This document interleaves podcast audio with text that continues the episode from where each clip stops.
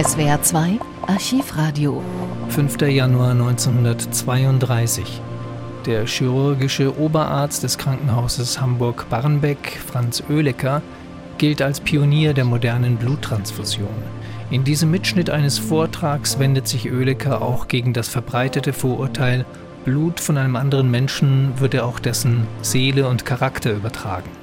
In seinem Vortrag über Bluttransfusion mit Berücksichtigung der psychischen Wirkungen sagt der chirurgische Oberarzt des Krankenhauses Hamburg-Barmbek, Herr Professor Oehlecker, Folgendes.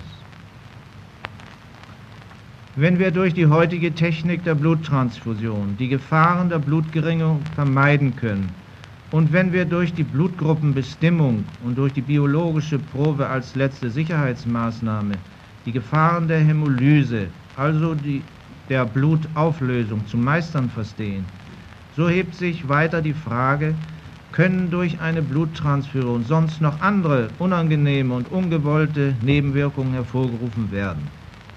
Es ist hier die Möglichkeit einer Krankheitsübertragung vom Spender zu erwägen.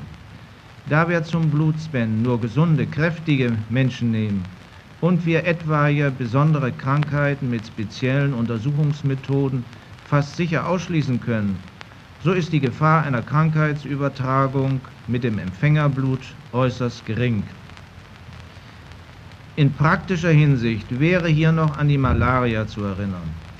Wenn nämlich jemand in einer Malaria-Gegend gewesen ist, so kann er in den folgenden Jahren nicht als Blutspender gebraucht werden, selbst wenn er beim Aufenthalt in der Malaria-Gegend Chininprophylaxe getrieben hat und er selbst auch niemals irgendwelche Erscheinungen von Wechselfieber geboten hat.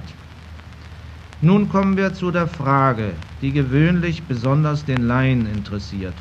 Ob leider Bluttransfusion gute oder schlechte Eigenschaften oder besondere Charakterzüge von einem Spender auf dem Empfänger übertragen werden können.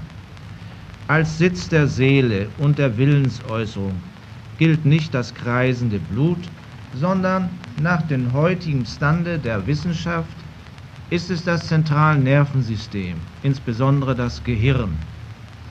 Auf das Gehirn eines anämischen Kranken kann durch eine Blutübertragung nur ein belebender und fördernder Einfluss ausgeübt werden.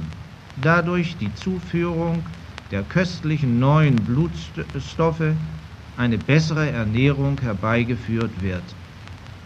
Wie nach einer Transfusion meist die ganze Lebenskraft gesteigert wird, so wird nicht selten auch der Kranke in seinen Willensäußerungen und im Triebleben lebhafter und leistungsfähiger. Wie alle Organe durch eine Blutübertragung in ihrer Funktion gebessert und gefördert werden können, so gilt dieses natürlich auch für das Zentralnervensystem. Diese guten psychischen Wirkungen der Transfusion sind aber nur so zu verstehen, dass der Kranke wieder mehr geistige Spannkraft und Lebensfreudigkeit bekommt, und zwar in derselben Weise wie in früheren, gesunden Tagen.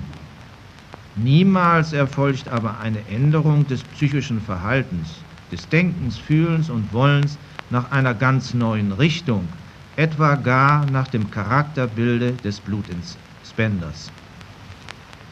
Wir müssen bei dieser Frage noch bedenken, dass Blut und Blutflüssigkeit mit ihren verschiedenen Nährstoffen nur ein vorübergehender Besitz des Empfängers ist, da diese Stoffe bald abgebaut und verbraucht werden.